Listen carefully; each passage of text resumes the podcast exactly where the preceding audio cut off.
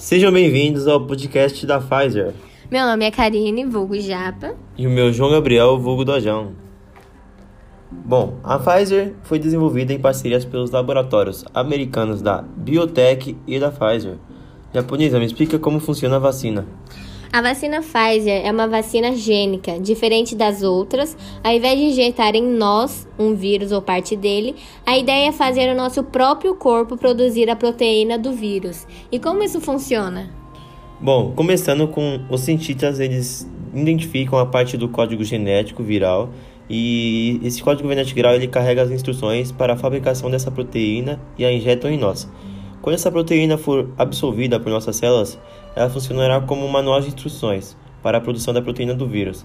A célula fabrica essa proteína e a exibe em sua superfície ou libera na corrente sanguínea e então alerta o sistema imune. Curiosidades. Pode ser aplicada em a partir de 16 anos de idade. Por ser baseada no RNA mensageiro sintético, ela pode ser desenvolvida e fabricada mais rápido do que as vacinas tradicionais.